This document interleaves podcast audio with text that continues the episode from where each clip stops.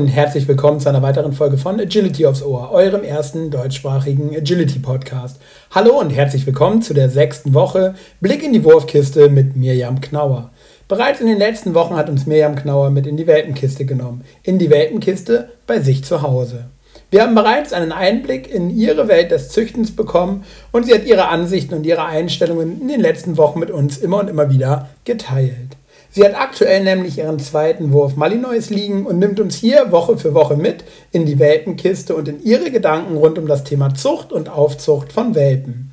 Ich bin auch diese Woche wieder unendlich dankbar und freue mich auf all das, was Mirjam uns jetzt zu diesem Thema wieder hier aufs Ohr geben wird. Deswegen hier an dieser Stelle einfach nur noch Hallo Mirjam und mal wieder vielen, vielen Dank für das, was du uns hier heute schenkst. Und an der Stelle sei einfach nur noch gesagt, nimm uns mit in die sechste Woche. Hi Miri, lass uns mal starten mit äh, Prost. Prost. Wenn man schon mal Face-to-Face -face aufnimmt, dann auch mit einem geilen Wein. Vielen Dank für eure Gastfreundschaft. Das muss sein, natürlich. Ja, ich glaube, diesmal starten wir ein bisschen anders. Du bist ja tatsächlich jetzt hier bei uns in der Welpenkiste. Wie gefallen dir denn die Welpen? Ja, mega. Vielleicht mal kurz vorweg gesagt, deswegen entschuldigen wir uns auch für alle Nebengeräusche. Also exakt um uns herum touren gerade sieben kleine Mallis durchs äh, Bällebad mit einem riesengroßen Einhorn, was mich in der Tat etwas verwirrt, wenn ich länger hingucke. Ähm, nee, aber deine Frage, ja, mega, richtig geil. Ich bin hier angekommen, richtig ausgeglichener, offener Wurf. Die sind interessiert auf mich zugekommen. Ähm, die wissen, wie man sich benehmen muss. Also richtig krass, Miri. Also Chapeau, ich ziehe meinen Hut, auch vor den drei Großen. Ähm, mega. Also, dass man hier gerade mit zehn Mallis äh, irgendwie um sich rum ist, merkt man keine Sekunde. Sehr, ja. sehr cool. Und das war mir jetzt einfach auch wichtig, äh, dich zu fragen. Wie gesagt, die Hintergrundgeräusche sind live und nicht eingespielt.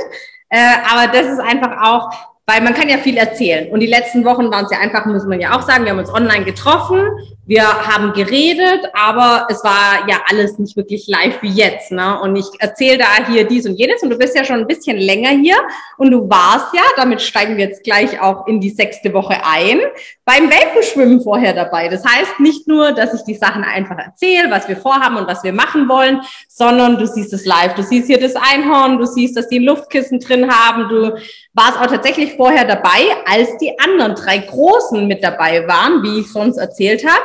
Wie war da dieses Gefühl für dich? Wie hast du das da empfunden von der Spannung oder auch einfach jetzt vielleicht interessant für alle, die zuhören? Davor hat man ja nur meine Ansicht gehört. Wie war das jetzt für dich? Ja, also erstmal war das super interessant.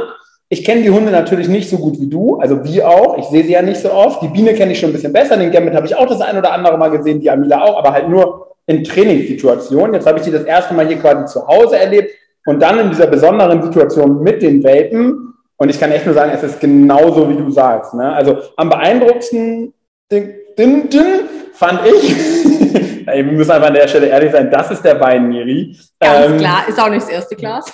das müssen wir auch ehrlich sagen. Ähm, wie der Gambit ähm, zu den Welpen reingeht. Und wir haben vorher gesehen, die Bi geht rein, da freuen sich natürlich alle, die Amila geht rein, da freuen die sich auch, Spielpartner, Action, genau, Action. Nanny. Dann kommt der Gambit da rein und vier Welpen gehen so einen Schritt zurück, setzen sich hin und gucken den an. Ja, so Und ich dachte so krass, wie damals, wenn ich in die 8C gekommen bin. Einfach Respekt. Okay, das können wir jetzt leider nicht beweisen, vielleicht ist es auch eine Wunscherinnerung. Nee, aber das ist auch, glaube ich, das, was ich davor erzählt habe. Dass der Gambit geht jetzt rein, ähm, ja. der tut dem nichts, der ist da auch sehr entspannt, aber wie die Welpen auch auf ja. ihn reagieren. Ja. Ne? Und genau, also wirklich null entspannter Rüde, steht er natürlich straight. er weiß schon, was er kann und wer er ist.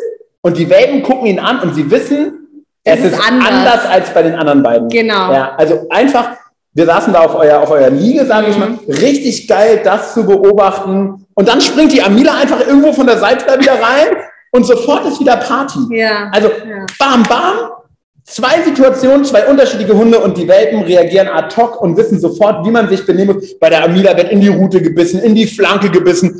Die dreht sich einmal um, die dreht sich zweimal um. Hier die Hummel in Gelb, ey, viermal in die Flanke gebissen und dann noch in die Rute.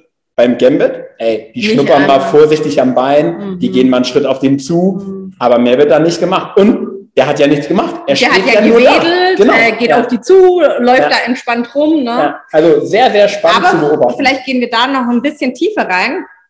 Eigentlich, was sagt das jetzt? Das ist für mich jetzt interessant. Ähm, ich habe natürlich immer diese Gesundheits-Physio-Sicht. Was sagt das für dich als Hundetrainer aus? Wenn ich das jetzt als Laie auf einen Mensch übertrage, kann doch eigentlich Körpersprache so viel mehr. Das heißt, mit der Körpersprache kann ich sofort sagen, lass es, lass es nicht, ich möchte das, ich möchte es nicht. Oder halt jetzt Nanny Amila, ähm, macht es viermal, es passiert eigentlich eh nichts. Könnte man das nicht eigentlich auf das Training Mensch-Hund übertragen? Ja, das Verrückte finde ich, Amila springt rein und Amila muss zu den Welten hinlaufen. Also die lagen ja hinten unter ihrem Schattennetz, als sie das erste Mal oder als ich das erste Mal gesehen habe, dass sie reingesprungen ist. Kein Welpe steht auf. Kein Welpe geht zu ihr, sondern sie geht zu denen mhm. und die Welpen fangen dann an, mit ihr zu spielen, in sie reinzubeißen, zu knabbern, irgendeine Interaktion zu starten. Gambit kommt rein und dieser ganze Welpenauslauf steht still. Ja, also so Gefühl, also eine ganz andere Dynamik. Und er ist über denselben Zaun gesprungen. Ne? Also er mhm. kommt aus derselben Richtung. Es ist alles gleich. Es ist auch ein Malinois, keine andere Hunderasse eigentlich. Ja, ne? ja. und also ich glaube schon, um das, was du jetzt gerade gefragt hast, so aufzugreifen, oder nochmal ein vorweg. Ich habe es natürlich auch wieder viel zu spät bemerkt, nämlich erst in dem Moment, wo die Welpen diesen sichtbaren Schritt zurückgemacht haben und habe mich dann geärgert, dass ich Trottel nicht vorher schon viel bewusster hingeguckt habe. Habe dann wieder gemerkt, okay, wie dumm wir Menschen sind, was Körpersprache angeht, was für Grobmotoriker wir sind, was uns da fehlt an, an, an Feinheiten in der Beobachtung, obwohl ich schon glaube, dass ich fein beobachtet habe, weil es mich wirklich interessiert, muss da schon weit vorher so viel passiert sein zwischen Gambit und den Welpen, in dem auf den Zaun zulaufen, den drüber springen, dem landen. In all diesen Momenten muss schon so viel körpersprachlich passiert sein, dass die Welpen schon wussten und natürlich auch aus den Malen davor, okay, das ist der Gambit. Und hier sind Dinge nicht möglich, die bei der Amila oder bei der Bi möglich sind. Ähm, was Obwohl, ja noch mal, muss man jetzt vielleicht auch dazu sagen, Klar kann man jetzt sagen, naja, das sagt sie nur, aber er hat noch nicht einmal einen Welpen gebissen oder er hat jetzt da drin nicht gefletscht mhm. oder äh, ist spannig geworden, sondern er war einfach eine Erscheinung, Erscheinung die genau. da drin Auch war. Auch heute ne? ja wirklich null. Also ja. kein bisschen steif geworden, ja. nicht einmal eine Lefze verzogen oder keine Ahnung, was wir jetzt alles so an körpersprachlichen Merkmalen äh, andeuten können. Nicht. Er steht, wo er steht, aber er steht halt auch und das war's. Mhm. Aber als Mensch, die Welten gehen dann einen Schritt zurück und man selber denkt auch erstmal so, ja, ist ja okay, wir haben verstanden, dass du da bist. Entspann dich, Kollege. So, du bist der Chef.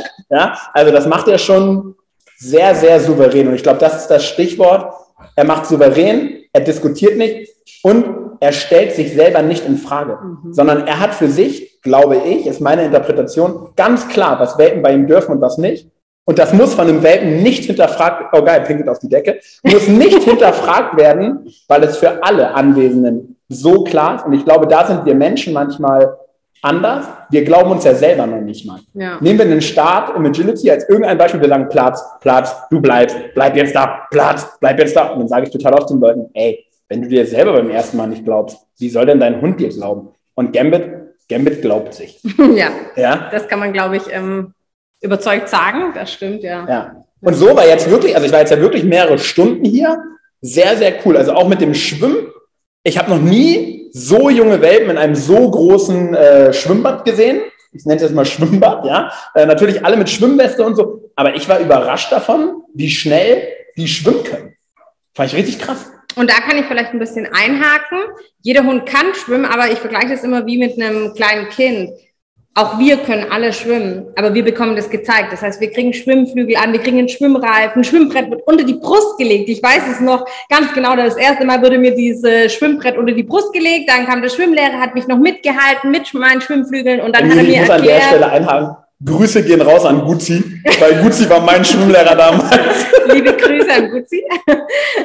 Aber ja, genau solche Sachen. Weißt du, das sind ja so Gedanken, wo ich sage, ja, okay, ich weiß noch, wie mir jemand das Schwimmen beigebracht hat. Mhm. Meine Mama, mein Papa, die sind mit reingegangen und haben mir das Schwimmen gezeigt.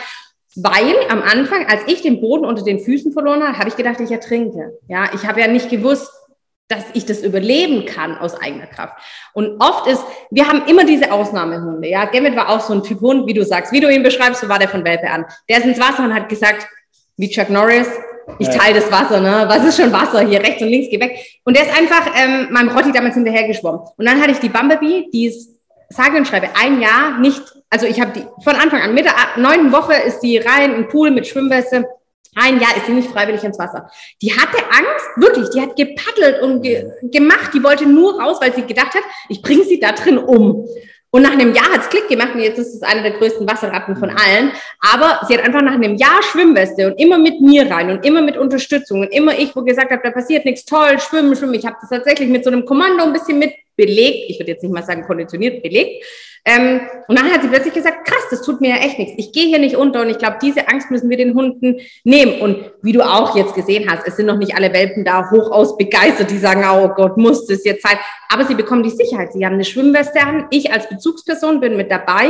Ähm, ich sag ihnen, das ist fein, das ist toll, was du da tust. Und danach kommen sie raus in die Situation, wieder mit den anderen zusammen, werden abgetrocknet, können in der Sonne liegen und sie merken einfach, boah krass, mir ist gar nichts passiert, obwohl ich vielleicht mich da komisch gefühlt habe Lass es uns auch Unwohl nennen. Es ist nichts passiert. Und sie hat mir das versprochen und konnte dieses Versprechen einfach halten. Und ich glaube, dass ganz viele, wo sagen, mein Hund schwimmt nicht, das sind wir wieder das Problem, weil der schwimmt vielleicht schon, aber habe ich mir die Zeit genommen, um dem Hund zu zeigen, dass er nicht dabei stirbt. Hallo Minibi. Ähm, Läuft bei dir. sie wollte auch kurz einmal Hallo sagen. Ähm, wie gesagt, wir sind live, wir lügen nicht. Dass ich dem Hund einfach gesagt habe, du gehst da nicht unter. Und auch wenn du den Boden unter den Füßen verlierst, passiert da nichts. Und das ist eigentlich was Tolles. Nimm sich halt die wenigsten. Und bei manchen geht das nach einer Woche, nach zwei, nach drei, nach vier. Und wie die Bumblebee, die braucht ein Jahr. Und ich habe ein Jahr verbissen dran festgehalten und habe gesagt, du schwimmst, du schwimmst, du schwimmst. Und plötzlich war halt dieser Knoten in ihrem Kopf geplatzt, dass sie gesagt hat, okay. Lass uns mal da nochmal reingehen, weil du hast was für mich erstmal Lustiges gemacht ihr habt so eine Mini-Luftmatratze, äh, ja, wo ich mich frage. Mighty Paws von Paw Patrol. wo ich mich frage, welcher Mensch soll da drauf passen. Ähm, warum stellst du die erstmal auf eine Luftmatratze, fährst mit der Luftmatratze mit denen so ein bisschen durch euer Schwimmbad und ähm, hebst die danach erst ins Wasser? Ja, also erstens, ähm, viele kennen wahrscheinlich das Sappen mit dem Hund. Ne? Ähm, und das ist so ein bisschen die Anwandlung davon. Was beim Sappen ja ist, dass unheimlich viel Muskulatur dabei aktiviert wird. Und ich möchte jetzt, bevor die schwimmen, klar, die laufen rum, wir wecken die erstmal, wir lassen die draußen pieseln, rumlaufen auf der Wiese und so, dass die so ein bisschen, jetzt lasst uns nicht warm abnehmen, aber die Muskulatur ist schon mal warm. Und dann möchte ich aber, dass diese stabilisierende Muskulatur, die ganz viel jetzt beim Schwimmen arbeiten muss, sollte, gerade in der Rückenmuskulatur, die möchte ich ein bisschen voraktivieren. Also stelle ich die auf die Luftmatratze, das ist ähm, so Punkt eins. Da müssen die schon diese Muskulatur voraktivieren. Aber Punkt zwei ist auch, sie sind im Wasser, ohne im Wasser zu schwimmen. Also sie sehen erstmal dieser visuelle optische Effekt. Ne? So, okay, da bewegt sich was, ich kann hier auf den Boden schauen, ähm, hier sind leichte Wellen, es kommt ein Wind, es blubbert irgendwas.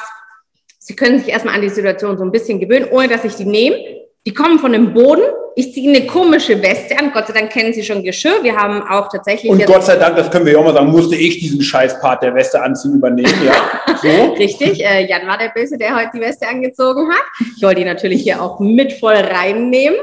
Ähm, und Aber mir, lass uns da, ich habe es ein bisschen witzig gesagt, lass uns da kurz einhaken. Mhm. Auch das richtig krass. Die haben mich vorher noch nie gesehen. Mhm. Ich kann jeden von denen auf den Arm nehmen. Mhm. Klammer auf, wir reden immer noch über Mallis, Klammer zu. Ich kann die rausnehmen aus ihrem Welpenauslauf. Ich kann denen eine Weste anziehen. Es hat nicht einer irgendwie nach mir geschnappt, mal gebrummelt, mal irgendwas gemacht. Ich war schon echt überrascht, wie offen und frei die sind. Ich würde fast sagen, sie hatten mich gern. Gut, das ist jetzt deine Interpretation. Und wie wir wissen, ist alles so Interpretationssache. Ne? Aber ähm, ich finde halt schon, was ich auch am Anfang mal gesagt habe, ich glaube, das war sogar in der ersten oder zweiten Folge, jeder muss halt sein Zuchtziel festlegen. Und unser Zuchtziel ist es, wesensstarke, hoch im Standard stehende Malinois zu züchten, die im Alltag gut klarkommen. Und ich finde, das erfüllen sie einwandfrei. Hm. Und ich denke halt, dass ähm, jeder, wo so ein anderes Zuchtziel verfolgt, vielleicht müssen diese Hunde gar nicht so viel machen oder das, was wir von ihnen ihnen zeigen und verlangen auch ein bisschen. Aber weil uns das halt wichtig ist und es unser Zuchtziel ist, finde ich halt immer, naja, ähm, man kann auch ja, Wein predigen und Wasser nur anbieten und so sind wir halt nicht, sondern wir wollen das wirklich so. Und ich glaube, ich hätte mich auch nicht bereit dazu erklärt, diesen Podcast und jedes Mal diese Woche zu berichten, wenn ich gesagt hätte, hm, das sind jetzt nicht so die Sachen, wie sie auch wirklich sind. Und deshalb ist mir auch wichtig, dass die Welpenkäufer so oft sie wollen, können die kommen. dann, ich stelle Videos ein, die nicht nur gut sind, sondern auch mal neue Situationen, wo man vielleicht sagt, okay, der geht einen Schritt zurück oder ähm, der findet es jetzt nicht so cool. Auch sowas stelle ich einfach in unsere WhatsApp-Gruppe rein oder sage, hey, komm vorbei, schau das dir selber live an. Ich kann natürlich viel erzählen, aber wie es dann wirklich so ist, und das ist uns halt einfach wichtig, in unserem Zuchtziel, dass man so Hunde hat. Und trotzdem denke ich, hat hier jeder Trieb genug, die spielen alle mit Spielzeug die hingen trotzdem mal äh, bei dir dran und wollten hier testen und wollen spielen und gehen in die Beißwurst rein. Also ich würde jetzt nicht sagen, dass die wenig Trieb haben, aber sie sind halt trotzdem sehr klar. Und wenn sie auch wissen, allein schon dieses Hochtragen, wir sind hier im ersten Stock, mhm. jeden Tag, wenn das Wetter gut ist, werden die runtergetragen. Allein das ist ja schon Körpernähe. Das heißt, ich nehme einen hoch, und da hat es nicht zu zappeln. Ich finde, es sind vielleicht so Kleinigkeiten, aber einfach. Darf ich kurz einhaken? Richtig witzig ich habe ja gerade mit deinem Mann die Welpen hochgetragen ja. und ich habe ihm beim Hochtragen gesagt, ey krass, die bewegen sich gar nicht, mhm. die zappeln gar nicht. Ich ja. muss die gar nicht richtig fest, also natürlich genau. habe ich sie festgehalten, aber es war die total so easy. Ich konnte zwei Welpen tragen. Ich trage drei, ja. Keiner hat, ja, du bist ja. eine Frau, du hast eine andere.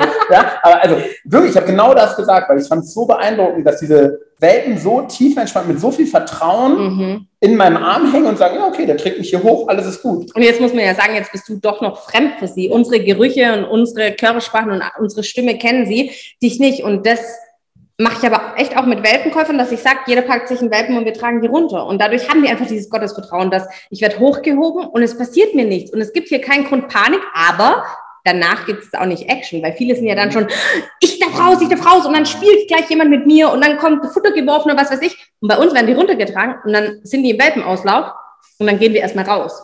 Also da gibt es gar keinen Grund, jetzt hier eine fette Party zu feiern, weil das heißt nicht, ihr müsst jetzt hochdrehen, weil ihr danach beschäftigt werdet, sondern erstmal, ihr kommt jetzt mal runter oder ihr kommt wieder hoch. Da könnt ihr Party machen, aber das heißt doch nicht, dass jetzt eine Abhängigkeit von mir als Züchter, Besitzer, Person einfach besteht. Lass uns mal, wenn du magst, weil es gerade in meinen Kopf gekommen ist und mich das aber schon länger beschäftigt und häufig beschäftigt. Warum ist es vermeintlich so vielen Menschen, gerade aus dem Sport, und wahrscheinlich erklärt es sich dadurch schon, so wichtig, dass diese Hunde so triebig sind. Und warum feiern wir das so, wenn uns acht Mallis in der Hose hängen, wenn wir in diesen Welpenauslauf reingehen? Du, ein bisschen klischeebehaftet, aber du weißt, was ich meine. Warum feiern wir das, wenn die Border Collies mit sieben Wochen schon über eine Schafskoppe laufen und da irgendwie eine Herde durch die Gegend scheuchen? Woran liegt's? Ich denke tatsächlich, dass ähm, jede Rasse nicht umsonst ja gezüchtet wird für einen bestimmten Arbeitseinsatz. Und wenn halt jetzt ein Border Collie, der viel zum Hüten gezüchtet worden ist, von sich aus hütet, dann sieht man diese Genetik, wo seit Hunderten von Jahren eigentlich übertragen wird, egal in welche Zuchtrichtung, die kommt immer wieder durch.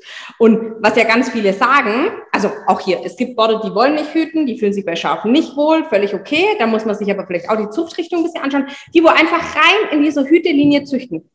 Du musst einem Hund nicht zeigen, wie der hütet. Der kann's. Du musst es lernen, ihn zu lesen und ihn zu lenken. Der Hund kann das. Und wie der Malinois ein Gebrauchshund ist, der ist zum Gebrauch von Aktivität, ohne jetzt zu sagen, der ist nur von Schutz der ist dafür dann in diese Richtung gezüchtet worden und deshalb lässt er sich da leicht ansprechen und mit Beute und mit Verteidigung und mit diesem sehr schnell aktivieren. Nicht umsonst sind die so viel bei Bundeswehr, Polizei, ja, Zoll und allem. Ähm, und ich denke, da muss man so ein bisschen schauen, in welche Zuchtrichtung würde dieses Tier, der Labrador, wo apportiert und der Jagdhund, der jagt und so. Und deshalb feiern wir, glaube ich, das so, wenn der Hund diese Sachen zeigt. Ich feiere das auch, aber ich würde jetzt nicht sagen, dass ich das intensiv fördere, sondern ich feiere das, weil ich sage, egal was ich als dummer Mensch mache, diese Genetik und diese Natur kommt einfach durch. Und das finde ich einfach, das feiere ich tatsächlich, dass ich sage, Wahnsinn, wir denken, wir können so viel beeinflussen. Ich glaube, die Natur sagt, weißt du, was du beeinflussen kannst? Das ist ganz, ganz wenig. Ich hatte jetzt tatsächlich ganz kurz ein Beispiel. Ähm, ein guter Freund, der züchtet mit so viel Gewissen und der lässt die Hunde röntgen, untersuchen, macht Gentests, der arbeitet die und er gibt sich so viel Mühe in der Verpaarung. Und jetzt kommt ein sechs Monate alter Hund raus, der schwerste, wirklich, ich habe das Röntgenbild gesehen, allerschwerste HD hat. Wahrscheinlich wird der Hund, wenn er erwachsen ist, operiert. Ähm, ich weiß nicht, wie lange der Hund ein schönes Leben vor sich hat, kann man jetzt einfach noch nicht sagen. Er war zutiefst betrübt, weil er sagt, das gibt's doch nicht. Die ganzen Generationen, alles. Ich habe doch mit bestem Gewissen HD, ED frei, Spondylose frei, alles gezüchtet. Ich habe alles untersuchen lassen. Wie kann sowas vorkommen? Und da sage ich ja, weil wir Menschen denken, HDA mit HDA gibt HDA. Äh, guten Morgen, sagt die Natur. Futter spielt eine Rolle, Bewegung spielt eine Rolle, Belastung der Gelenke spielt eine Rolle, vielleicht auch Futter, was halt nicht bedarfsdeckend ist. Wer kennt sich schon, sind wir mal ehrlich jetzt, wer kennt sich mit bedarfsdeckendem Futter aus? Wer weiß, was Rohprotein heißt aufgeschrieben? Nur als Beispiel, ich will da auch gar nicht tief drin eintauchen, aber das sind halt so viele Gedanken, wo da irgendwie kommen, wo ich sage, ähm, wir denken immer, wir können es besser, aber am besten kann es immer noch die Natur.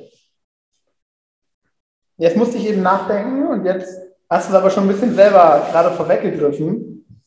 Was glaubst du denn, wie weit können wir denn das Ganze beeinflussen? Oder wo ist denn unser Punkt, wo wir noch beeinflussen? Weil ja schon, wenn wir uns Linien angucken, die über lange Zeit, ich nenne sie mal geprägt wurden oder dahin gezüchtet wurden, wo der Züchter oder die Favoriten der Linie das haben wollten, die Hunde erkennst du ja. Also scheint ja schon irgendeine Einflussnahme möglich zu sein. Oder wenn wir es schaffen, ja, okay, Hummel, du musst sie auch nicht töten. Oh. Ähm, oder wenn Border Collies nicht mehr hüten. Also irgendwie scheinen wir ja schon Einfluss auf das Ganze zu haben. Ja, haben wir auch, bin ich definitiv bei dir. Aber ich denke tatsächlich, ähm, früher hat man halt gesagt, das ist 100% Genetik. Und jetzt sagt man, rudert man immer weiter zurück, dann waren es irgendwie mal, ich habe gehört 70, 80, jetzt ist man, glaube ich, mittlerweile mal bei 50 Prozent Genetik und 50 Prozent, was wir verändern können. Das heißt, klar, Genetik verändern und jetzt sind wir auch mal ein bisschen kritisch, was wir ja auch hier wollen im Podcast. Ähm, wenn ich halt nur in einer Linie züchte, egal ob das nur Schutzdienst ist, ob das nur Agi ist, dann geht eigentlich das Naturell des Hundes verloren. Sollte das verloren gehen oder soll der Hund wurde denn nicht mal für was anderes gezüchtet. Der kann doch trotzdem gut im Aggen sein. Aber wenn ein Hund so gar nicht mehr Schafe hütet und gar nicht mehr jetzt gerade ein Border und gar nicht mehr Interesse und vielleicht sogar Angst vor Schafen hat, geht meine Zucht vielleicht in die richtige Richtung oder kann ich nicht sagen, deshalb betone ich immer wieder, wir wollen im FCI-Standard, wie der Malinois beschrieben wird, schon solche Hunde, ähm, die aber trotzdem am Alltag teilhaben können. Weil das früher halt schon so war, dass viele Mallis den FCI-Standard und die Arbeitsbereitschaft hatten, aber im alltäglichen Leben nicht mitzuführen war, muss man jetzt mal ganz ehrlich sagen. Das ist teilweise echt der Urmali. Ich hatte mal so einen ganz, ganz wirklich einen richtig bösen Malinois. Der hat alle gehasst bis auf mich. Mein Freund, alle Menschen, die sich auf einen Meter auf mich genähert haben, und der hat die einfach ohne Vorwarnung blank gebissen. Bitterbös, wollte er auf jeden los. Und dann habe ich gesagt, das hat mein Alltag ganz, ganz schlimm verändert, weil unsere Hunde einfach Familienmitglieder sind. Und sieben Monate hatte ich den Hund, nachdem er dreimal ins Tierheim gekommen ist und von drei Besitzern zurückgekommen ist, weil er halt so böse war, habe ich gedacht, ich kann, kann ihn resozialisieren. Und nach sieben Monaten habe ich gesagt, ich kann ihn nicht resozialisieren, egal mit welcher, ob mit Klicker, Futter oder, oder wenn ich ihm selbst mal sage, ich möchte das nicht, das Verhalten von dir. Ich habe dann aber erkannt, Gott sei Dank muss man sagen, dass es sein Naturell ist und warum soll ich ihn dafür bestrafen? Werd ich dafür bestraft, dass ich zickig bin? Werd ich dafür bestraft, dass ich ein Morgenmuffel bin? Oder ähm, dass ich gern spät ins Bett gehe? Ich werde doch dafür auch nicht bestraft, weil das mein Charakter und mein, mein Wesen ist. Und entweder ich finde auch immer diesen Gegenpart, der das akzeptiert und vielleicht auch teilweise mag, oder ich komme mit einem Menschen zusammen, wo es halt nicht funktioniert und dann trennen sich unsere Wege. Und warum muss ich den Hund zwingen, bei mir zu bleiben, wenn unser Leben zusammen gar nicht harmonisiert. Und dann habe ich mich tatsächlich dazu entschlossen, schweren Herzens mit vielen, vielen Tränen, schlaflosen Nächten und ähm, das ist wirklich in die Psyche gegangen, aber ich habe ihn ab abgegeben in einen Sicherheitsdienst, wo er böse sein darf. Er darf, ich darf auch gar nicht sagen direkt, wo er, also Sicherheitsdienst in Anführungsstrichen, ähm, er darf da böse sein, er darf auf Menschen losgehen und es wird gefordert und gefeiert. Für das, wie er ist, wird er gefeiert, jeden einzelnen Tag. Und das finde ich halt irgendwie, man muss halt auf das Naturell, und klar können wir was beeinflussen mit der Zucht. Und was ich aber noch mehr finde, ich jetzt als Züchter, ich spreche jetzt nur für mich, ich beeinflusse die ersten acht Wochen. Was danach folgt, ist eigentlich für mich viel entscheidender. Und deshalb achten wir vielleicht auch so arg drauf, wen wir einem Welpen geben, weil die die restlichen, wenn es optimal läuft, 12, 13, 14, 15, 16 Jahre mit diesem Hund an der Seite leben. Und die können gerade im ersten Jahr, wir klären die deshalb auf, wir reden mit jedem über Futter. Einfach, ich sage auch nicht, nur das Futter ist gut, sondern ich sage einfach, ein bedarfsdeckendes Futter. Auf was musst du achten? Kannst du eigentlich eine Zusammensetzung vom Futter lesen? Wenn nicht, ich kann es dir einfach sagen. Und was du danach machst, der Hund ist dann verkauft. Ich muss auch ein bisschen loslassen können, was wir auch schon hatten, das Thema. Aber einfach mal, dass man das so ein bisschen lesen kann, dass man versteht, um was es geht und nicht nur, du musst jetzt Marke X füttern, sondern schau doch mal die, die Zusammensetzung an und dann kannst du doch eine Futtersorte wählen ne? und kannst was passiert beim Ballspielen? Ich erkläre das einfach und wenn du danach immer noch mit deinem Hund Ball spielst, dann kannst du aber nicht sagen, ich wusste nicht, was das für Schäden auslöst. Und mit solchen Sachen, denke ich, können wir schon noch mit beeinflussen, obwohl meine Meinung ist, dass die Natur einfach auch noch sehr, sehr viel macht. Ne? Lass uns da mal heute richtig kritisch reingehen, weil das, mir macht das gerade richtig viel Spaß. Wir bleiben jetzt bei dem Mali, weil die sind hier, diese sieben. Die sitzen hier, naja, mittlerweile liegen sie, außer Eine Minibi, Minibi alles. Ähm, jetzt sagst du gerade, dass diese Hunde im Ursprung eigentlich dafür da sind, ich bleibe mal ein bisschen flapsig, um böse zu sein. Jetzt wünschen wir uns aber im Jahr 2022 ganz tolle Familienhunde. Wohin muss denn jetzt mein Zuchtziel gehen? Mm. Muss ich Familienhunde züchten oder muss ich den Hund in seinem Ursprung züchten und jetzt gehen wir auch weg vom, sind auch beim Border Collie, der hüten muss und und und. Oder sind wir einfach heute beim Border Collie X, beim Mali X, der einfach eine ganz andere Herausforderung in seinem Alltag meistern muss, weil er in einer Großstadt wohnt mit zwei kleinen Kindern und irgendwie Familienmitglied ist und halt nicht mehr im Sicherheitsdienst ist oder in Wales auf den Hügeln rumballert und 8000 Schafe einsammelt. Ich glaube tatsächlich, dass sich das halt verändert hat, wie wir auch leben.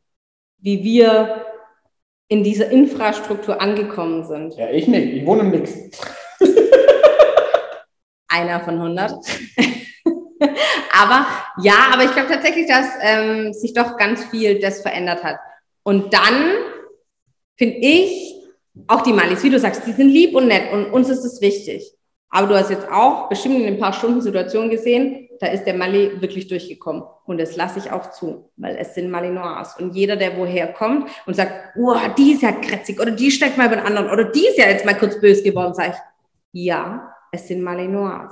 Gott sei Dank haben wir hier keinen Labrador vom Wesen nur komplett. Ja, lass uns hier dieses eine Beispiel nehmen. Ich weiß leider nicht genau, wer es war, aber du korrigierst einen Welpen, weil er mhm. an eurem Planschbecken rumnagt.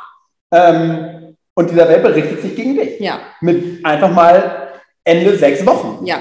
Und also ich war einen Meter von dir entfernt, saß neben deinem Mann und wir haben uns schon beide angeguckt und haben ihn schon kurz gefeiert, weil wir dachten, okay, Respekt. Musst du erstmal machen. Also, ja. genau gesagt, es sind halt dann keine Lagis. Genau. Und das finde ich aber auch wichtig. Das darf er auch für mich machen, aber dann, wenn wir jetzt die Geschichte weitererzählen, habe ich sie nochmal korrigiert. Erst hast du geweint? Nein. er lügt. Ich habe es sofort nochmal korrigiert und dann hat sie die Korrektur sofort angenommen. Ich habe sie dann nochmal auch, wie ich schon davor erzählt habe, in der Woche davor, ich habe sie nochmal angeschaut. Mhm. Hast du das verstanden, was ich dir jetzt beim zweiten Mal, ich glaube, mehr als deutlich gesagt habe? Ohne, ich habe den Hund weder geschlagen noch sonstiges. Ich habe die einfach kurz genommen und habe so festgehalten und gesagt, hab, das will ich nicht. Hast du das kapiert? Habe sie losgelassen. Sie ist drei Meter weggegangen. Sie ist drei Meter weg, hat sich hingelegt. Genau. Und das ist halt einfach, wo ich sage, sie darf Mali sein. Aber für mich muss sie so wesensstark sein, dass sie sagt, scheiße, da ist was gewesen, ich wollte es haben. Für mich darf die nachfragen. Ich will das nicht, dass du mir das verbietest. Aber wenn ich dann sage, doch, weil ich Chef bin, möchte ich, dass die Korrektur angenommen wird. Und das ist für mich wesensstark.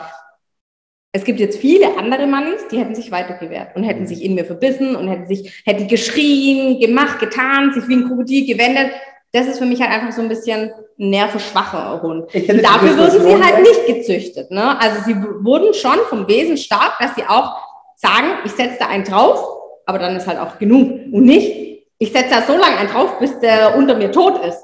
Dafür wurden sie nicht gezüchtet. Und deshalb finde ich halt schon, dass man das so, das dürfen mal nicht sein. Die dürfen in einen reinbeißen, die dürfen mal hinterfragen, die dürfen auch mal Fletschen vor mir stehen und sagen, habe ich nicht verstanden, du oder ich. Aber wenn ich dann sage, ich, dann muss schon mal auch, ah, okay, nehme ich an.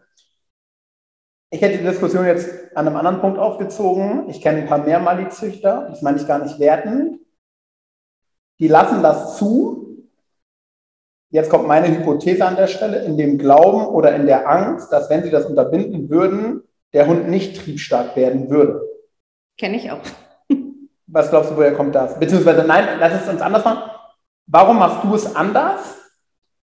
Warum hast du nicht diese Befürchtung davor, dass dieser Hund dann nicht wesensfest wird, triebstark wird, sich so zeigen kann, wie er wirklich ist?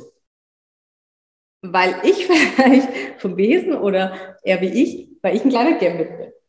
Ich habe ein Selbstbewusstsein, ich weiß, was ich kann, ich sehe die kleinen Dinge, ich sehe auch ihre Schwächen, alles.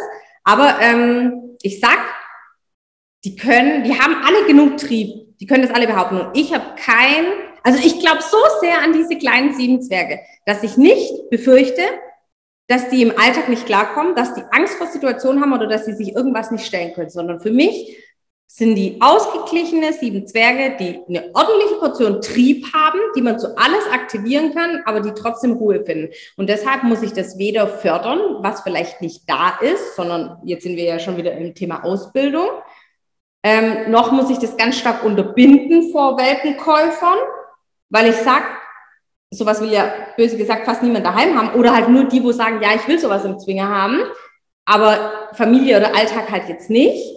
Und deshalb muss ich das jetzt auch nicht unterbinden, weil ich sage, ähm, die sind so perfekt, wie sie sind. Und ich bin da so selbstbewusst, dass ich in bestimmten Situationen reagiere, wie auch, du hast auch erlebt, was ich jetzt immer gesagt habe, Haare ziehen ist nicht für mich. Die dürfen mal schlecken, die dürfen mal kurz in meinen Arm da reinknabbeln, aber wenn ich sage, es ist genug oder ich dran sitze und die ziehen alle, ich hatte jetzt auch halt offene Haare ähm, nach dem Schwimmen und wenn da sieben Malis an meinen Haaren hängen und ziehen, das tut mir einfach nur weh. Und das möchte ich nicht. Ich möchte eine schöne Zeit mit den Welpen haben, wenn ich im Welpenauslauf bin. Du hast auch gesehen, ich laufe da rum.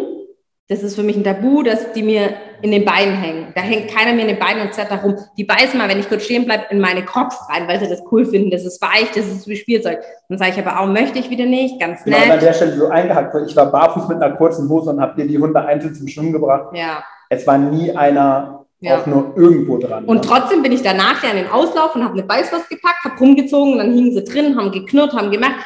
Die haben alle Trieb. Und ich denke halt, ähm, dass ich an der Stelle einfach selbstbewusst bin und denke, die haben alles von der Natur, was sie haben sollen. Und ich zeige ihnen aber einfach nicht erst mit einem Jahr, was sie dürfen oder nicht, sondern ich zeige ihnen das jetzt schon. Wie gesagt, ab der achten Woche hängt es am neuen Besitzer, da kann ich dann auch nicht mehr Einfluss. Wenn der dann sagt, das ist okay, wenn du mir ins Bein beißt, in die Haare und was weiß ich, dann entwickelt sich das halt auch in diese Richtung. Aber ich glaube, tatsächlich kommt es so ein bisschen durch mein Selbstvertrauen, dass ich sage, das ähm, ist gut so, wie das ist. Oder was ich da tue, dass ich einfach von, von dem selber auch dahinter stehe und nicht immer jeden Tag mich selber in Frage stelle, ist es gut oder ist es nicht gut. Hatten wir auch schon, ich weiß nicht, dritte, vierte Woche, wo ich gesagt habe, niemand ist fehlerfrei. Und auch hier werde ich wieder Fehler machen. Aber das ist ja okay, weil daraus kann ich doch immer lernen. Ja, bin ich bei dir. Jetzt habe ich aber noch mal eine Frage an dich, weil du mich immer so viel fragst. Äh, was sagst du denn zu Bumblebee? Optisch. Ja, mega. Also natürlich siehst du es am Gesäuge, aber wenn du das wegnehmen würdest, siehst du nicht, dass dieser Hund vor sechs Wochen Welpen geboren hat. Ja. Wahnsinn. Also richtig krass. Auch wie sie jetzt, ich habe ja eben gerade erlebt, wie sie mit den anderen beiden Großen dann auch schon wieder äh, über die Wiese hier ballert und auch mit dem Spielzeug da äh, langläuft und so. Krass. Ja, wie hier sage ich, denke, das Gesäuge ist halt einfach noch so, die darf noch zweimal am Tag ja. so ein Welpen. Da gibt sie noch Milch, die dürfen auch noch nachtrinken, nachdem sie gefressen haben. Ähm, und ich denke, das braucht einfach am längsten, bis sich das zurückgebildet hat. Aber, und ich glaube, das ist halt nicht nur, was ich mache und denke, ich arbeite da ins Blaue hinein, sondern dass es wirklich visuell sichtbar ist, dass sie Muskeln hat, dass sie aufgebaut hat. Die sieht nicht eingefallen aus. Sie sieht nicht zu dünn aus. Man sieht keine Beckenknochen. Ähm, man sieht wirklich Muskulatur. Nicht nur, dass sie halt dick ist, sondern man sieht Muskulatur. Und sie bewegt sich gut. Sie ist im Rudel wieder voll integriert. Und das finde ich halt schön, weil das eine ist ja immer, wie du es empfindest. Und das ist ja, böse gesagt, immer wie, nur eine Mutter kann dieses Kind leben. Ne? Natürlich ist es immer so, ja, das ist, boah, schau mal, wie die bemuskelt ist und wie toll die aussieht. Und ich sehe das immer aus Mamas Sicht. Und dann finde ich es halt immer super interessant und ich bin dann halt auch so, dass ich tatsächlich ganz viele frage, die Welpenkäufer, vielleicht auch voreingenommen, weil die wollen ja was von uns, muss man sagen. Klar, loben die das vielleicht alles. Aber ähm, jetzt haben wir halt gerade auch am, am Freitag da die erste Folge angeschaut. Und da waren die Hunde auch kompletten Abend mit dabei. Und dann habe ich halt auch einfach wirklich Freunde, die wo mir auch mal sagen, du Arschloch und nicht nur sie, ne, äh, habe ich einfach gefragt, wie findest du die Bambi? Wie sieht die aus? Wie verhält die sich? Wie sieht die körperlich aus? Wie empfindest du irgendwas? Und da bekomme ich tatsächlich die Rückmeldung. Und das ist für mich einfach wichtig, dass nicht nur ich in meiner Welt lebe und denke, das ist so, sondern einfach, dass das von außerhalb auch so rüberkommt oder dass man das einfach auch sieht. Lass uns mal da reingehen. Heute sind wir ein bisschen anders unterwegs als sonst, aber ist ja nicht so dramatisch. Ja, dein Glas ist leer, meins noch nicht. Das zeigt, wer mehr redet. Ähm, ich? Lass uns mal da reingehen. Jetzt sagst du gerade, du findest es wichtig, von außen Feedback zu dem zu bekommen, was du machst. Wie wichtig ist es denn, dass man, oder anders, wie wichtig findest du es, dass so eine Zucht über einen Club abläuft, dass das mit irgendwelchen Regularien behaftet ist und nicht einfach jeder nach bestem Wissen und Gewissen das daheim bei sich, und ich nehme jetzt mal mit Absicht das Wort im Hinterhof macht? Mm, ich denke, das muss jeder für sich festsetzen. Also wenn das jemand macht, ähm, wie der gute Bekannte von mir, und der schaut wirklich nach Gesundheit und nach Wesen des Hundes und alles. Jan ist hinterher mit, hat aufgeholt mit Glas leer. Ähm, dann finde ich, kann ich das auch vielleicht noch gut verantworten, wenn der auch nur die Rasse an sich einfach weiter vermehrt. Wenn er sagt, er hat einen reinrassigen Border Collie mit einem reinrassigen Border, das sind Röntgen Gesundheitsergebnisse, Wesen, und kann das vielleicht wirklich gut einschätzen und macht eine tolle Aufzucht, ist doch da nichts dagegen zu sagen. Ähm, aber es geht halt in die Richtung, wenn der Hund halt vielleicht auf Ausstellungen nicht vom Standard so aussieht, wie die Rasse aussehen sollte. Oder dann wird halt der Pudel mit dem Berners Hen vermehrt. Auch das, alles hat seine Berechtigung und es können alles an sich ganz, ganz tolle Hunde werden. Ich sag immer, wir tun uns doch schon schwer. Ich bleibe jetzt nochmal bei den Mallis, weil jetzt einfach mhm. aktiv hier der Malibuff ist. Naja, aktiv ist hier nichts mehr, die pennen alle. Gott sei Dank. Aber ähm, wir haben bis in die fünfte Generation die Stammbäume und die Gesundheitsergebnisse, soweit es uns möglich war. Damals war das noch nicht mit SCC 1 und 2, aber mit HDED alles ja. Ähm, und selbst da tun wir uns so schwer, wie sich das vererbt und wie gesund die Hunde sind und an was die erkranken wie will ich das machen mit zwei verschiedenen Rassen?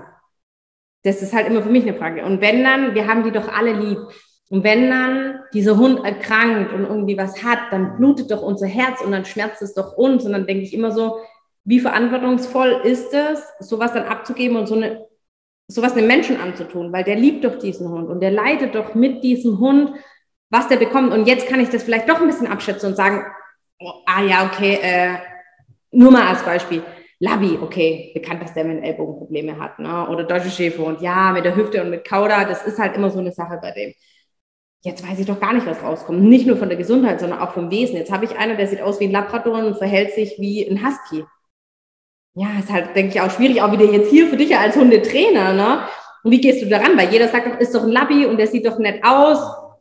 Das ist halt einfach schwierig. Trotzdem sage ich, ja, muss jeder für sein Gewissen einfach machen. Wir haben uns dazu entschlossen, obwohl der Weg jetzt sehr schwer geworden ist, mit Papieren zu züchten durch die neue Tierschutzverordnung. Ich finde auch, das geht, um jetzt mal kritisch zu bleiben, nicht nur in die gute Richtung. Man, da gehört eine Veränderung seit Jahren hin. Aber ich glaube, das hat sich jetzt so ein bisschen gegen Züchter, die es eh schon schwer hatten, noch schwerer zu machen. Und andere, wo halt ohne Papier, die haben es jetzt noch ein bisschen leichter. Aber das ist jetzt mein Empfinden und meine Meinung. Und das finde ich auch mit diesen, ja, auch jeder will mal einen Welpen von seinem Hund. Völlig nachzuvollziehen, völlig. Aber dann kann man doch den offiziellen Weg gehen. Das ist doch, wenn, mein, wenn ich an meinen Hund glaube, vom Wesen und vom, vom optischen, ist es jedem Hund möglich, eine Zuchttauglichkeitsprüfung zu machen, in den Verband einzutreten und zu züchten.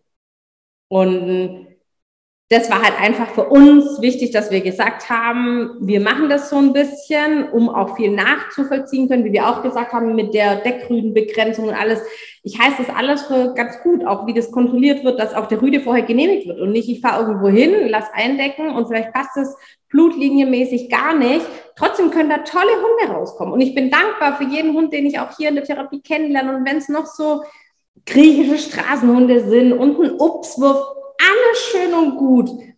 Aber ich, ich als Person, ich rede hier nur von mir, ich kann nicht mehr schlafen, wenn von sieben Welpen sechs krank sind und davon werden viele ganz früh eingeschläfert und erreichen vielleicht nicht mal das fünfte, sechste, siebte Lebensjahr, könnte ich, wie gesagt, nicht mehr nachschlafen und mir kaum in den Spiegel schauen, weil ich denke, ich habe das doch veranstaltet. Und so züchte ich nach bestem Gewissen, steht auch in unserem Kaufvertrag, vielleicht um hier jetzt mal ein bisschen in Woche 6 einzutauchen. Wir haben die Kaufverträge rausgeschickt, ne, äh, welche zurückbekommen.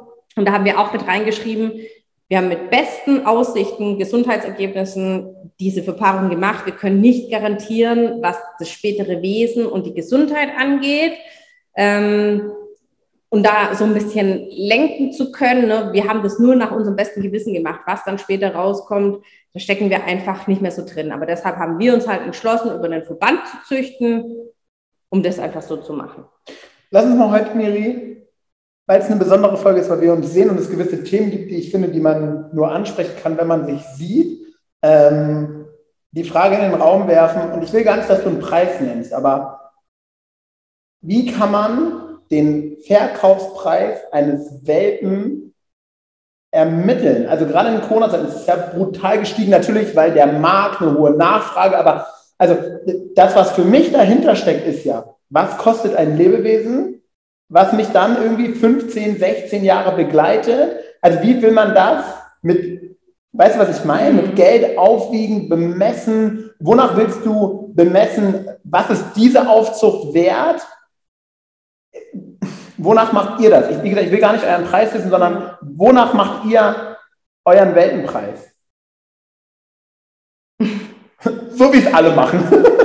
Nee, ich muss da echt lachen, weil ähm, das tatsächlich momentan ein Thema ist, wo ich fast jeden Tag zu tun habe, weil alle um mich herum sagen, für das, ohne mich jetzt selbst zu loben, für das, was du machst, was du investierst, was du diesen Welpen zeigst in den acht Wochen, ist es viel zu wenig. Was du den fütterst, was die an Ergänzungen bekommen. Wir haben den jetzt alle Geschirre gekauft, weil wir schon zwei Ausflüge jetzt gemacht haben in der sechsten Woche. Wir sind zweimal mit dem Auto gefahren. Wir haben verschiedenste Freunde aktiviert, die mit uns mitkommen, weil wir wussten, Andi und ich, wir sind zu wenig, um sieben Welpen irgendwie kontrollieren zu können, mit noch der Bumblebee dabei. Und wir sind einmal an die Eisdiele gefahren, haben die Hunde nicht anfassen lassen, aber einfach, dass sie andere Menschen kennen, andere Gerüche. Sie haben tatsächlich mal Autos draußen, ich sage immer, die Welt kennengelernt. Und wir sind einmal spazieren gegangen, ein paar äh, Meter mit denen und sind an so einen Fluss gegangen und haben sie da ein bisschen im Wasser laufen lassen. Auch wieder mit Geschirr, mit Leine dran und das bewältigen wir zu zweit nicht. Also steckt da ein ganz schöner Aufwand immer dahinter. Ähm, mit den Luftkissen. Ich glaube, jeder, wo das jetzt so mit anhört, der hört das ja auch, was, was wir alles machen. Ja, allein Eiswürfelpfotenmassage und hier aufs Luftkissen stellen und äh, das mit dem Rollrasen. Heute habe ich wieder den Rollrasen gewechselt und da geht einfach mal kurz eine Dreiviertelstunde drauf, den alten zu entsorgen, alles zu putzen, zu reinigen, den anderen zuzuschneiden, wieder reinzutun. Jedes Mal, wenn die aufwachen, die da drauf zu setzen. Das ist einfach schon viel Zeit und ich glaube, wir machen das halt nicht an finanziellen Sachen, wobei unsere Gedanken schon dahin gehen, wenn jemand bereit ist, sehr viel Geld am Anfang zu bezahlen, ist dem vielleicht auch der Hund so ein bisschen mehr wert. Tatsächlich gehen unsere Gedanken da in diese Richtung. Jetzt haben rund um alle bekannte Freunde, Familie gesagt, die sind viel, viel, viel zu günstig. Aber ich denke einfach, das kann man halt nicht bezahlen, was wir da investieren und was wir machen. Deshalb haben wir einfach jetzt den Preis von letztem Jahr gelassen und einfach gesagt, ähm, ja, wir züchten nicht, um Geld zu verdienen, sondern weil es einfach eine Herzensangelegenheit ist. Was halt traurig ist, weil wie du auch selber angesprochen hast, du findest halt ganz, ganz viele im Internet Mischlinge ohne Gesundheitsergebnisse, ohne Ausstellung, ohne irgendwelche Nachweise, die Elterntiere oft nicht gerönt, irgendwelche Obstwürfe für dreieinhalb, viertausend Euro und die Welpen gehen weg. Und dann, und ich bin da offen, jeder, der wohl Welpen anfragt, dem sage ich es auch, unser Preis ist 1550 von Welpen mit 150 Euro Röntgenkaution. Das heißt, wird der Hund zwischen 13 bis 17 Monate gerönt, überweisen wir 150 Euro zurück. Damit sichern wir uns so ein bisschen, dass man auch zum Röntgen geht, damit wir wieder Gesundheitsergebnisse haben, ob diese Blutlinie gepasst hat oder nicht gepasst hat, ob wir weiter in diese Richtung gehen oder vielleicht wieder weiter weg davon gehen. Ähm, und das macht mich irgendwie dann schon irgendwie nachdenklich, dass ich sage, boah, und jetzt habe ich halt gerade einen Kunden aus der Physiotherapie, der hat sich ein Labby geholt aus dem Hochhaus, aus dem 22. Stock, kein Balkon, kein Garten.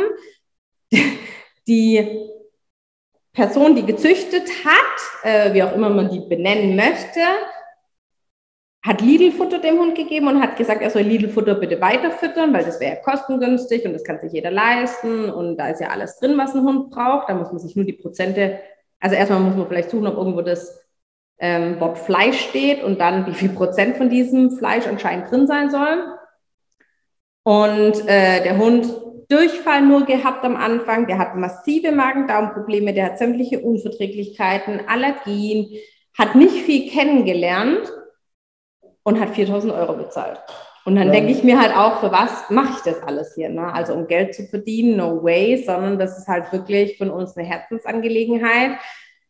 Und jetzt muss man schauen, ob man halt einfach sagt, okay, man überlegt sich für den nächsten Wurf, ob man da ein bisschen hochgeht, wobei ich auch kein Fan davon bin, dass man sich jetzt da hochpusht und dass man sagt, boah, dann geht da weiß ich was hoch. Was wir immer so ein bisschen als kritisch erachten ist, wenn halt jemand kommt und als erstes oder die ersten zwei Fragen sind, was kostet der Welpe? Und dann haben wir halt jetzt die Welpenkäufer. Als wir den Infoabend gemacht haben, da waren noch einige dabei, die wussten nicht mal, was ein Welpe mhm. kostet. Und da haben wir von uns aus gesagt, der Welpe kostet so viel. Und dann kam schon das erste, es war über Zoom-Meeting, dann kam schon die erste Antwort, es interessiert mich immer noch nicht, was ein Welpe kostet. Und dann kam der tatsächlich vorbei und dann habe ich gesagt, du, wenn das so ist, dann verlange ich einen dreifachen Preis. Sag doch, wenn es dich glücklich macht, mhm. schreib den Kaufpreis. Es ist mir egal, weil dieser Anschaffungspreis ist doch das Mindeste, was ich da, und das wird mit Sicherheit nicht das teuerste sein, was im Laufe der Jahre ich für diesen Hund zahlen werde. Von daher ist es mir egal, was der Hund kostet. Dann haben wir ja eine, die will ähm, in die Schweiz den Hund mitnehmen, ne? oder die kommt aus der Schweiz. Und dann die haben wir noch versteuern. Genau, die verzollt den und das macht die auch komplett. Die fährt an den Zoll und verzollt den, gar kein Problem für sie. Sie sagt auch hochwertiges Futter, auch gar kein Problem, weil das ja immer noch alles sehr günstig im Vergleich zu den Preisen dort ist. Und dann habe ich auch gesagt, es gibt doch immer diese deutsche Preise und die Schweizer mhm. Preise. Und dann habe ich so aus Spaß haben wir dann mit ihr gefratzelt und haben gesagt so, also du weißt, bei dir kostet der doppelt so viel, weil du bist ja Schweizerin. Und sie hat einfach ganz cool gesagt, kein Problem, bin ich ja so gewöhnt. Wo ich gedacht, mein Gott, wollen wir gar nicht, machen wir gar nicht, das sind wir nicht. Aber äh, wo ich gedacht habe, das war trotzdem von den zwei Aussagen schon wieder ein gutes Gefühl, diese Antworten zu erhalten, ohne ähm, dass es ernst gemeint war. Einfach so diese Reaktion. Und deshalb legen wir halt viel Wert drauf. Bei uns ist es halt einfach nicht so, ich hole den Hund mit acht Wochen ab, schicke mir vorher Videos oder Bilder, sondern du kommst vorbei. Egal, ob du 26 Stunden herfährst oder eineinhalb Stunden, du kommst vorbei, wenn es geht, nicht nur einmal, dass wir auch ein bisschen so ein Bild und ein Gefühl von dir bekommen als Person. Weil es sind einfach unsere Babys, wie der Anni manchmal sagt, wir behalten alle sieben und die Amila wäre da voll dafür. Aber ähm, das ist eine ganz besondere Beziehung für uns und eine ganz besondere Sache und eine intensive Zeit, was wir hier mit denen verbringen. Und da wollen wir einfach möglichst ein gutes Zuhause für sie. Sehr cool. Miri, mir hat das heute total viel Spaß gemacht, auch dass ich hier sein durfte. Lass das mal an der äh, Stelle rund machen. Ich habe nur ein Riesenproblem. Ähm, mein Zettel ist weg mit äh, kurze Frage, kurze Antwort. Jetzt muss ich mega spontan an der Stelle werden. Äh, erste Sache, ähm, muss man nur Ja und Nein. Glaubst du, die Welpen waren glücklich auf ihrer Luftmatratze vorhin? Nein.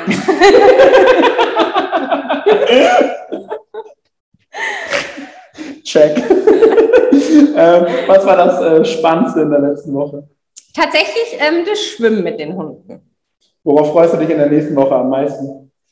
Äh, dass sie, ja, das ist eine gute Frage, dass sie was? dass sie noch aktiver werden oder vielleicht noch ein bisschen grausamer. Sehr cool. Und da ich die letzten äh, Sachen leider nicht mehr in meinem Kopf habe, einfach nochmal vielen, vielen Dank für eure Gastfreundschaft, dass ich heute hier sein durfte, dass wir diese, wie ich finde, sehr besondere äh, Folge hier direkt aus der Welpenkiste mal aufgenommen haben. Ähm, ich kann echt alles unterstreichen, was du in den letzten Wochen so gesagt hast. Ihr macht hier einen, wie ich finde, fantastischen äh, Job mit den Welpen und ähm, ich wünsche euch eine wundervolle siebte Woche mit den Kleinen wir hören uns dann äh, nächste Woche wieder. Vielen Dank für deinen Besuch und wir hören uns nächste Woche. Ciao. Tschö.